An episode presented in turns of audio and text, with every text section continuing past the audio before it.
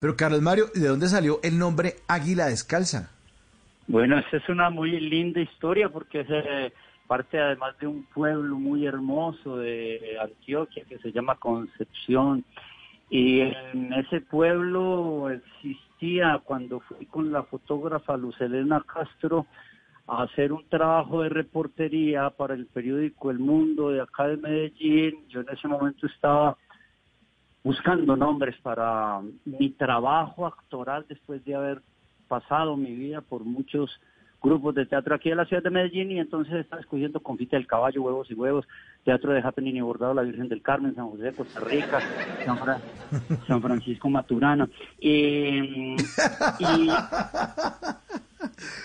y, en los cauchos traseros de un, eh, de un camión existía ese nombre. Se lo presentó Roselena Peláez, diseñadora en ese momento, que me estaba colaborando a mí en ese primer montaje de mi mamá misma, y ella dijo, y estuve de acuerdo con que ese era el nombre. Al principio hubo muchas dificultades, y cuando nos encontramos, eh, Cristina y yo, eh, yo le pregunté a Cristina, porque ese, ese, ese funcionaba, ese nombre como seudónimo mío, el águila descalza, y cuando eh, empezamos Cristina y yo le pregunté qué, qué nombre crees que, con que sigamos trabajando y ella me dijo el águila descalza. Ahorita Cristina y hablaban de lo políticamente correcto y de lo incorrecto y de todos esos asuntos que mm, son de, de prohibida ejecución verbal hoy en día en muchos sectores y en muchos eh, enfrentamientos sociales y en la escena, porque llegaríamos al caso también de tratar de empezar a, cómo se llegó al caso en algún momento en la Capilla Sistina, de vestir los,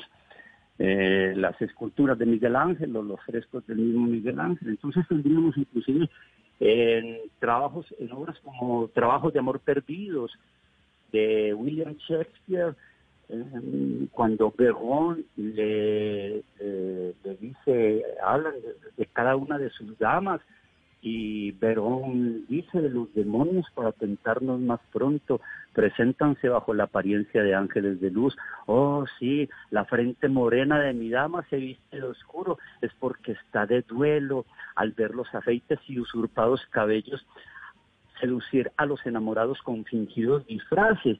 Y otro por allá le dice, no hallarás en ese día demonio más, más espantable que ella nunca he visto a un hombre pregonar hasta ese extremo una mala mercancía. Entonces, en Shakespeare mismo, al hablar de esos temas, se consignan de una forma tan bella, tan verdadera, porque como diría Stanislavski, o como diría mejor Platón, lo, lo bello es bueno y lo verdadero es bueno. Entonces nosotros tratamos de, de llevar a la escena no la postura ni un principio filosófico nuestro, no, nuestra, eh, nuestra particular postura frente a eso, sino de la misma sociedad en la que nosotros vivimos, morimos y existimos. Entonces él quería hacer también esa, esa, esa, eh, ese aporte frente a ese tipo de discusiones.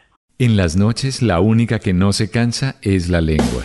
Por eso, de lunes a jueves a las 10 de la noche empieza Bla Bla Blue con invitados de lujo. Yo soy Lorna Cepeda. Yo soy Diego Verdaguer. Les habla Consuelo Les habla el chef Jorge Raúl. Hola, soy Carolina Cuervo. Soy la reina de la música popular. Yo soy Adriana Lucía. Yo soy Tato Devia. Blue, vamos a estar entonces el pote y el. Con buena música, con historias que merecen ser contadas, con expertos en esos temas que desde nuestra casa tanto nos inquietan y con las llamadas de los oyentes que quieran hacer parte de este espacio de conversaciones para gente despierta. Bla bla blue. De 10 de la noche a 1 de la mañana. Bla bla blue. Porque ahora te escuchamos en la radio.